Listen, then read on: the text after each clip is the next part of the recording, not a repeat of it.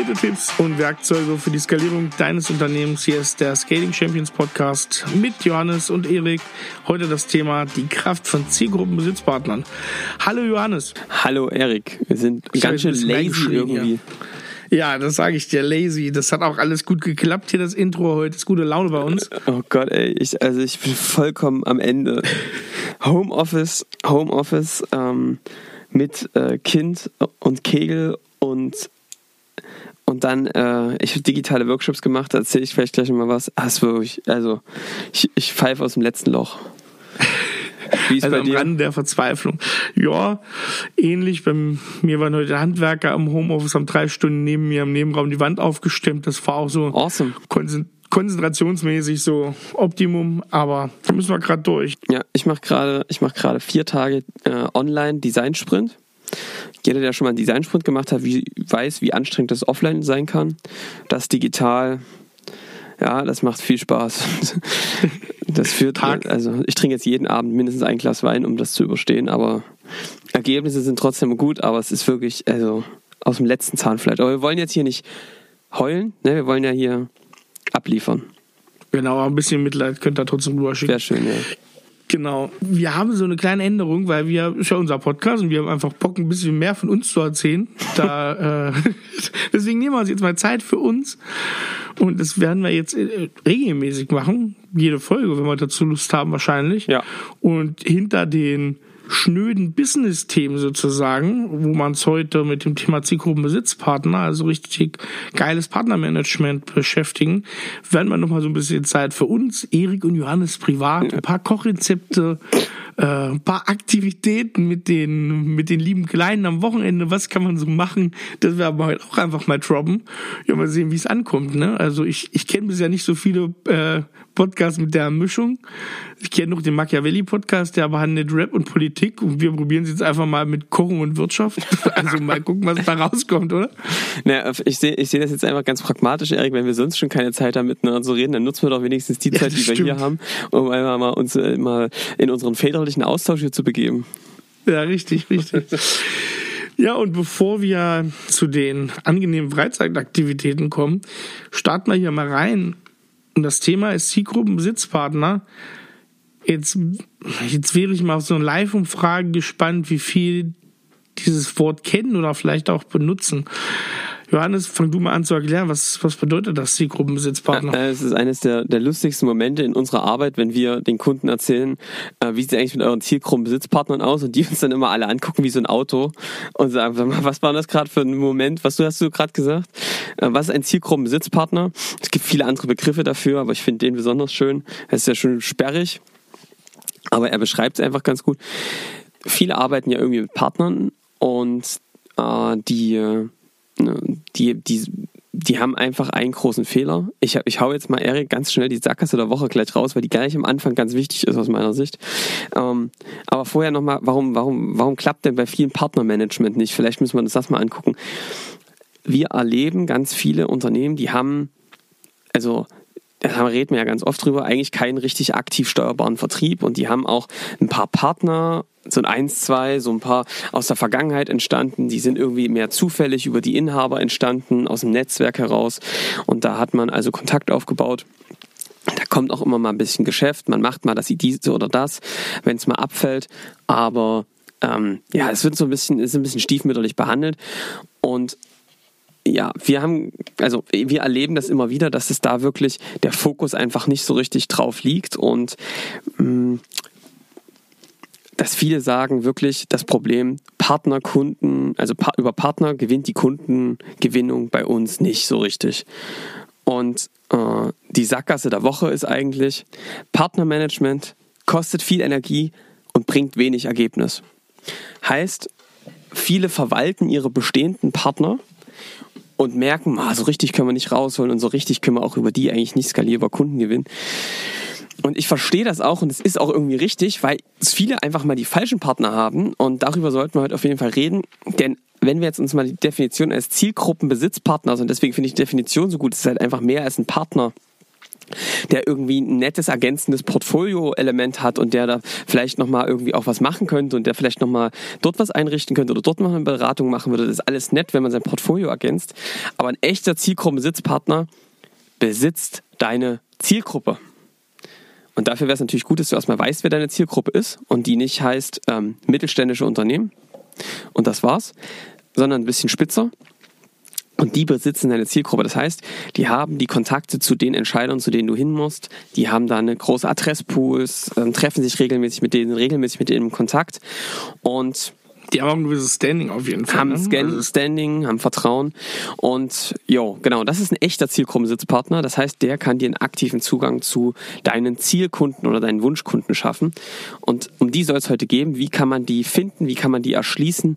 Und welche Best Practices gibt es dabei, die aufzubauen, Erik? Deswegen ist es cool, dass du mit ähm, da als Gesprächspartner beiseite bist. Ich werde dir also auch ein paar Fragen stellen, weil du nämlich bei uns verantwortlich dafür bist, Partner aufzubauen, sie weiterzuentwickeln äh, und dich in allen Belangen positiv um sie zu kümmern. Und deswegen ähm, lass uns da mal starten, was so die Best Practices sind. Ich hau mal einen in den Raum. Wie kommt man jetzt zu solchen Zielgruppensitzpartnern? Oder vielleicht erstmal, was kann man sich davon versprechen? Also ich kann sagen, wir machen wirklich mehr als 50 Prozent unserer ähm, neuen Kunden gewinnen wir über Zielgruppen-Sitzpartner. Und ähm, das funktioniert echt großartig bei uns und ist, denke ich, ein Weg, den wir auch mit vielen Kunden gehen, die dann wirklich wie so ein Energy Boost äh, wirklich Marktreichweite erzielen, äh, Marktanteile darüber gewinnen. Also es ist ein sehr, sehr wichtiges äh, Tool, wenn man es richtig einsetzt. Und jetzt vielleicht erstmal starten wir, wie kann man das machen? Mein erster Impuls ist natürlich Schritt Nummer eins, Tipp Nummer eins, verschaff dir erstmal einen Überblick. Erik, wie verschaffst du dir einen Überblick über Partner? Was sind so die Vorgehensweisen?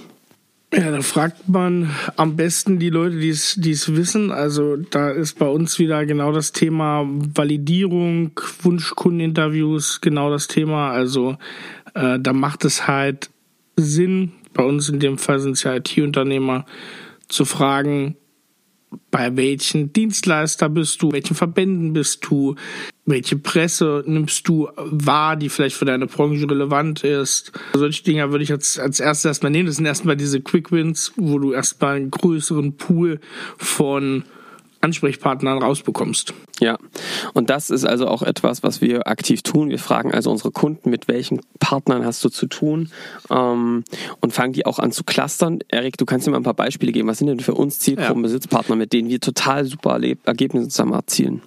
Genau, also was bei uns sehr gut läuft, sind natürlich ähm, Verbände. Also wir sind ja dadurch, dass wir in der IT-Branche tätig sind, es gibt natürlich, das wisst ihr selber, viele IT-Verbände. Das fängt beim Bitkom als großer deutscher Digitalbranchenverband an und das geht runter bis zu Cluster in Hamburg, at Work, Silicon Saxony, ähm, der SIP in Berlin, Medianet. Das sind direkte Partner auch von uns, die man da gleich mal nennen kann. Das sind solche Initiativen, die meist regional sehr, sehr stark vernetzt sind einen großen Pool in Unternehmen haben und auch eine hohe Glaubwürdigkeit, ein hohes Vertrauen in diesen Communities haben. Und da ist gleich mein erster ganz wichtiger Hinweis und gehobener Zeigefinger.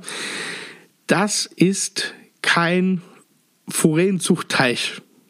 Also das ist wenn ihr einen Partner angeht, einen Sitzpartner, dann geht ihr da bitte nicht hin mit Händen hinter den Rücken und verkreuzten Fingern und sagt, wir wollen uns ja einbringen und wir sind hier fürs Mitmachen zuständig und mehr nicht. Und in Wirklichkeit geht es euch darum, nur zu fischen, zu fischen, zu fischen.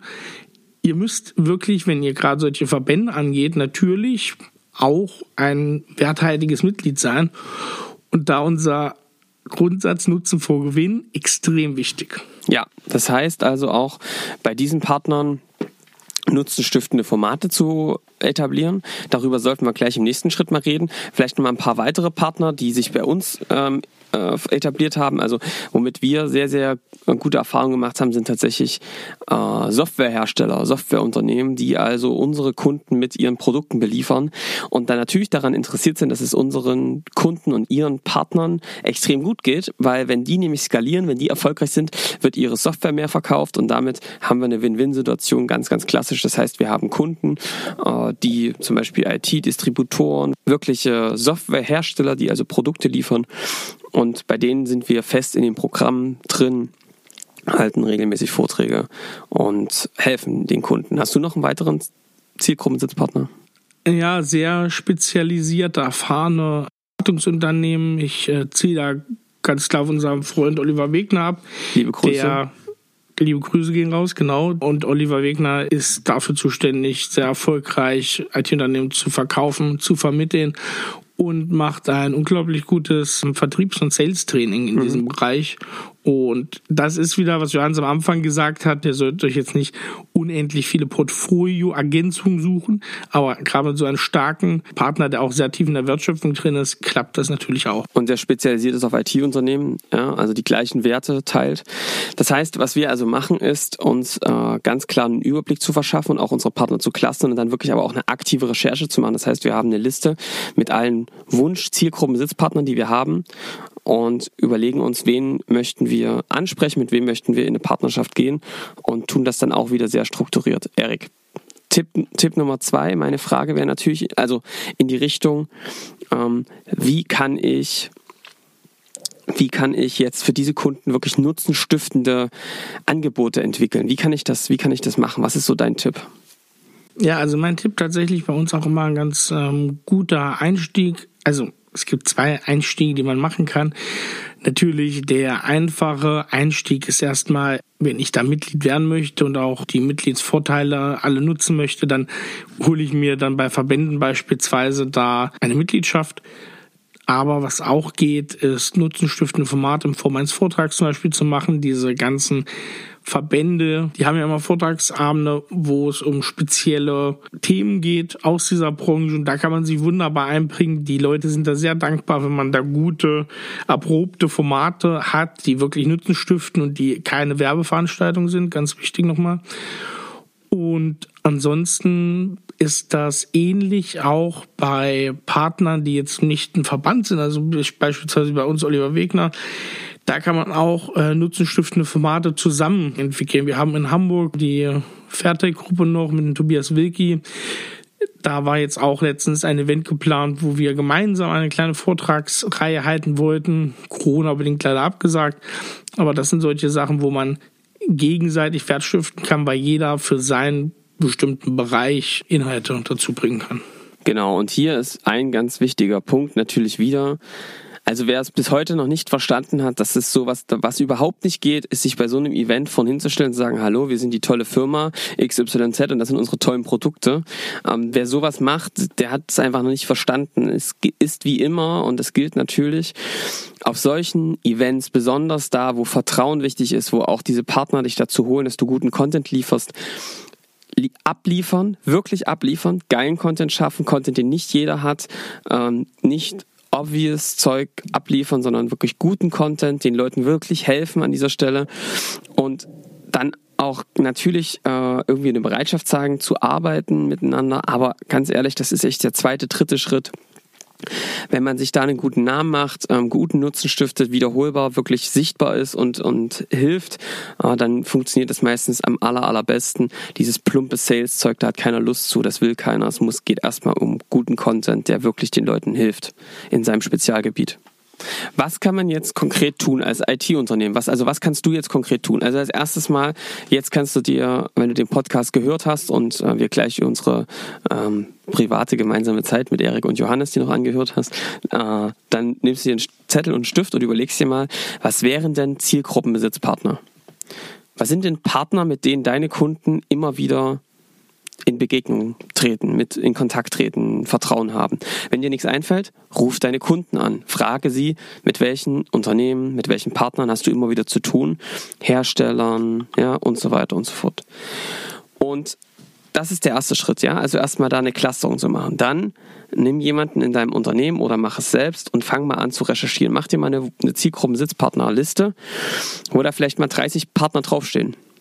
So, und dann fangen die mal an, strukturiert anzurufen und mal zu fragen, ja, was steht denn ihr, was sind gerade so die Themen, die bei euch auf, dem, auf, der, auf der Matte stehen, was sind denn so Themen, die eure Kunden gerade umtreiben oder ihr macht es ein bisschen stärker und sagt tatsächlich, ähm, ich habe gesehen, sie haben viele dieser Unternehmen, jetzt bei uns im Fall IT-Unternehmen, ähm, viel im Dienstleistungsbereich, wir reden mit ganz, ganz vielen jeden Tag und wissen, dass das die Bedarfe sind. Wie sieht denn das bei Ihnen aus? Ist das bei Ihnen den Unternehmen, die Sie haben, auch so? Ja. Gibt es da einen Bedarf? So, und wenn du das gut deine Zielgruppe kennst, dann gibt es da in der Regel einen Bedarf. Und dann würde ich den einfach anbieten. Ähm, was halten Sie davon, wenn wir gemeinsam mal ein Event, Event aufziehen? Ähm, am besten ist natürlich, wenn ihr irgendwie mal eine Videoaufzeichnung habt von einem Vortrag oder sowas von euch oder mal ein Webinar, ein Beispiel, äh, was ihr denen einfach mal zeigen könnt, ähm, weil auch die Partner haben natürlich interne Entscheidungsstrukturen, durch die ihr erstmal durch müsst oder auch einen guten Leumund. Also jetzt, dass ihr jemanden habt von einem anderen Verband, beispielsweise einem Partnerverband oder ähm, Partnerunternehmen, wie auch immer, welches ihr schon kennt, was der andere kennt. Also man kann auch Zielgruppen-Sitzpartner empfehlen, weil man muss auch sagen, die Verbände erleben natürlich auch oft, dass sie angefragt werden von Leuten, die das dann wirklich als so ein Fischteich sehen und deswegen müsst ihr euch da auch teilweise ein bisschen beweisen erstmal. Ne? Das ist ja. auch oft so. Und oder was auch gut ist, ist natürlich natürlich einfach mal ähm, einen euren Kunden, über den ihr da vielleicht äh, in Kontakt getreten sind, den dafür ähm, zu fragen, ob er euch da irgendwie ein Intro oder ein bisschen Hilfestellung geben kann. Das ist, funktioniert auch ziemlich gut.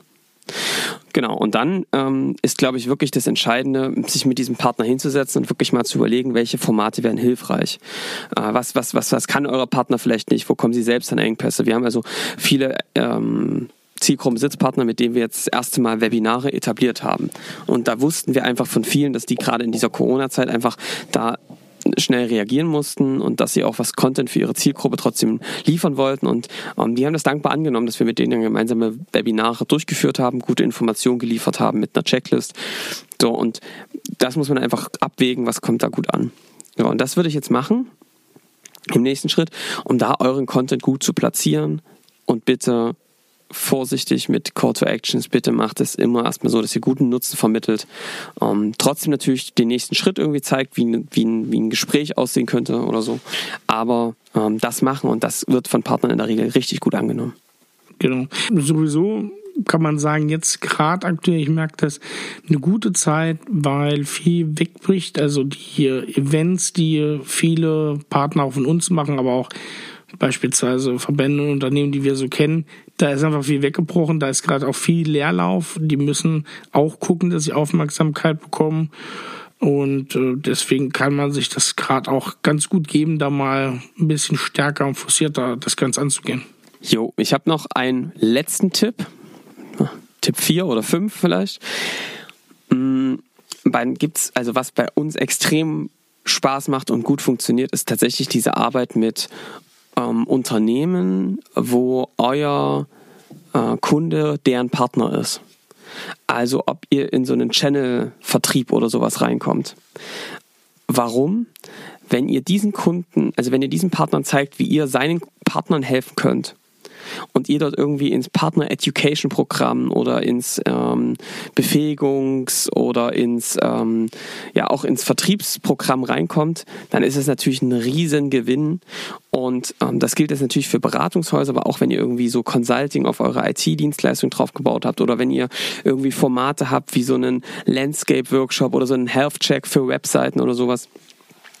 Das ist super spannend für solche großen Unternehmen, dass die euch einsetzen und als ein Angebot, was sie ihren Partnern unterbreiten. Weil natürlich haben dann diese großen Unternehmen oder diese, ne, diese Hersteller zum Beispiel einen riesen Vorteil, den sie nochmal ihren Partnern bieten können.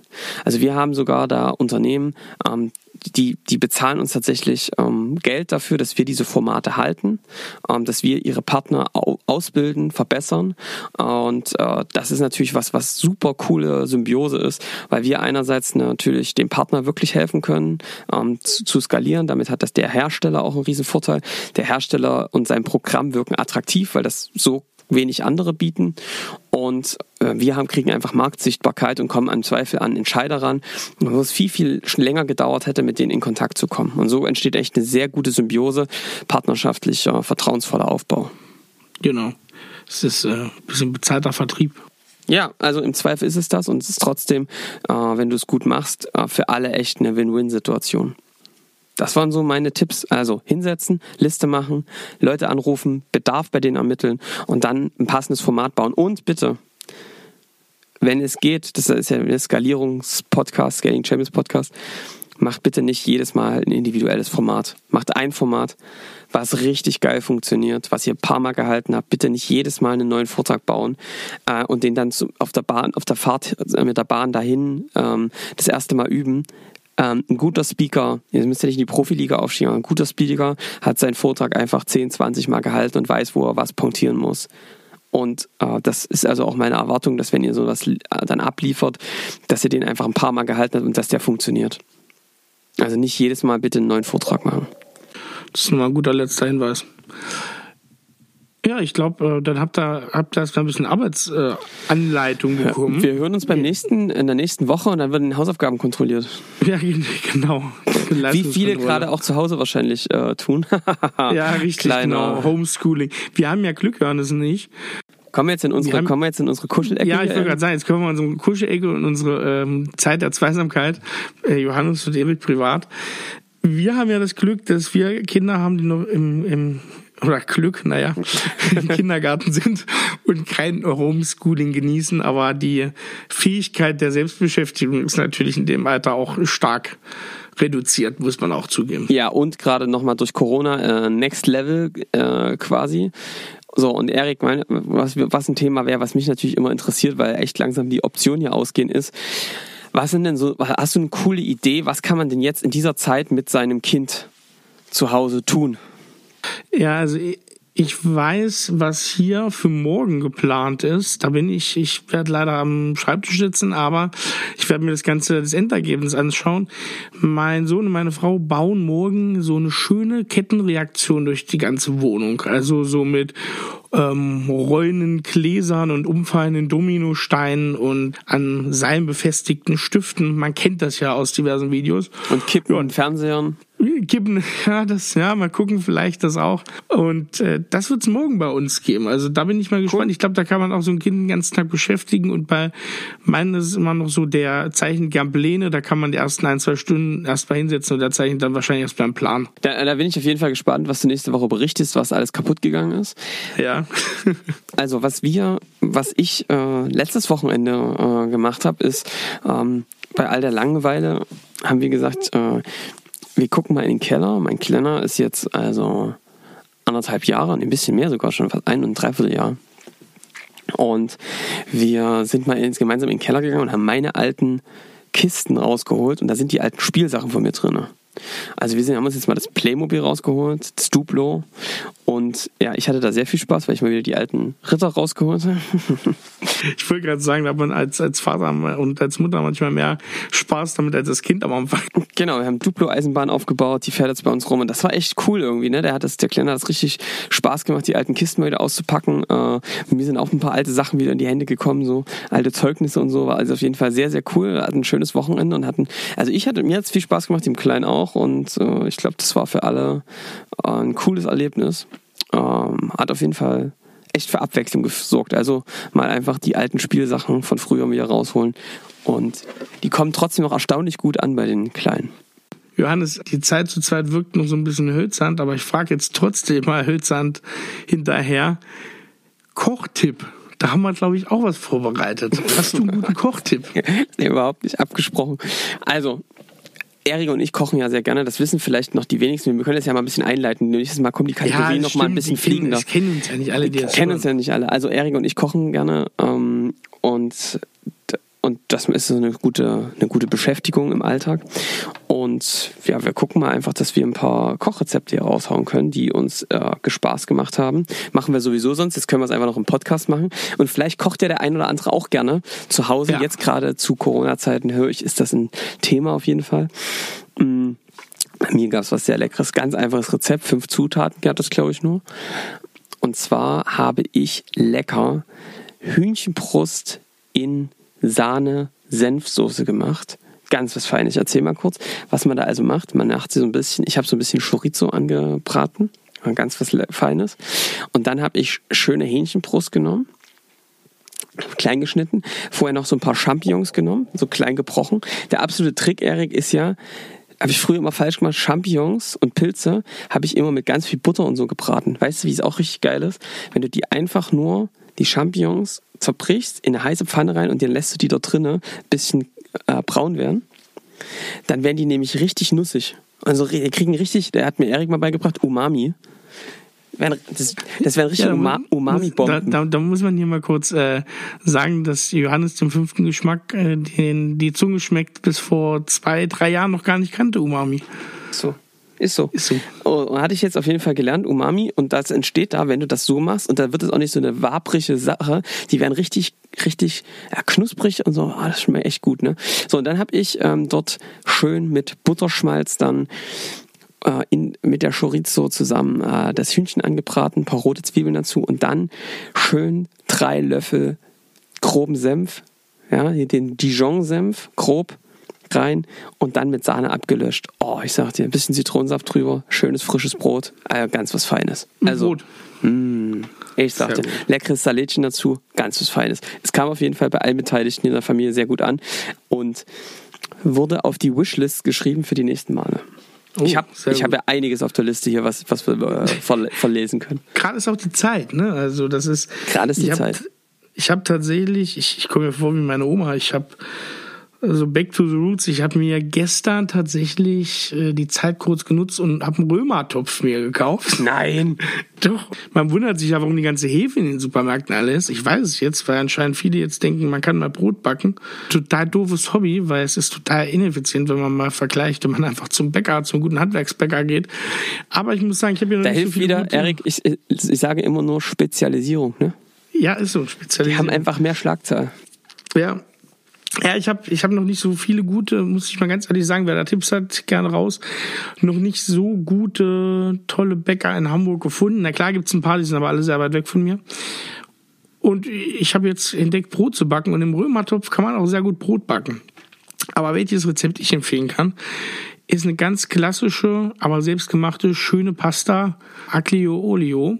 Mm. Und da Ihr könnt euch auch direkt die Mengen sagen, die habe ich nämlich nur im Kopf. Schieß los. Dann nehmt da, dann nehmt da ähm, normales Weizenmehl, 100 Gramm, ihr nehmt 300 Gramm Hartweizengrieß und ihr nehmt vier ganze Eier, macht dann schön Nudelteig draus. Dann wäre wichtig die Nudelmaschine. Wer noch keine hat, Leute, jetzt in dieser Zeit bestellt euch eine gute italienische Nudelmaschine. Die muss gar nicht mit elektrischen Antrieb sein. Die kann man auch zum Korbe nehmen. Dann korbet euch da ein paar schöne Tagliatelle und dann wär, könnt ihr das Ganze mit ein bisschen angebratener Zitrone, ganze Scheiben, Chili und Knoblauch in Olivenöl einfach dazugeben, die fertigen Tagliatelle und dann habt ihr ein sehr einfaches, aber sehr, sehr gutes Pasta-Gericht. Hatten wir am Wochenende. Mega. Genau. Und ja, ähm, jetzt überlege ich gerade. Ich, ich glaube, nächste Woche mache ich mal was, da erzähl ich mir was aus dem Römertopf. Erzähl mal Geschichten aus dem Römertopf. Mit Erik aus dem Römertopf. Ja, ganz was Feines. Genau. Cool. Ja, das klingt auf jeden Fall echt lecker. Ähm, Erik, ich habe noch ein, ein Thema, was mich natürlich interessiert jetzt gerade ist Corona-Zeit, ne? Und alle sagen ja, boah, jetzt kommen wir endlich mal zu den Zeiten, zu den Sachen, die uns schon immer interessieren und, und die, wo man endlich mal Zeit für hat. Ja. Ich muss dir ehrlich sagen, bei mir ist es überhaupt nicht so. ich hab, komme irgendwie zu nix. Äh, Kindergarten und ich wollte auch immer mal lange Fernsehen, das habe ich auch noch nicht gemacht, so richtig. Ähm, ja, aber vielleicht wird das ja noch, wenn das hier alles noch ein bisschen anhält. Äh, was sind denn so die Dinge, mit was beschäftigst du dich gerade? Was sind so die Themen, die, die ich, die du gerade, wo du vielleicht gerade die Zeit nutzt? Also ich glaube, der Eindruck ist schon richtig. Ne? Ich hatte das. Ähm, also du probierst viel zu machen, irgendwie richtig gelingt tut das nicht. Also man, man hat sich jetzt ganz viele Sachen vorgenommen, die man ja jetzt mal schafft. Aber bei mir, ich konnte gerade so ein bisschen meine literarische Liste der Schande abarbeiten, so nenne ich das mal. Ich habe jetzt so in den letzten ähm, zwei, drei Wochen einmal Der Fremde von Camus gelesen, absoluter Klassiker, den man sich, glaube ich, zuführen muss. Und gerade bin ich an Stiller dran von Max Frisch.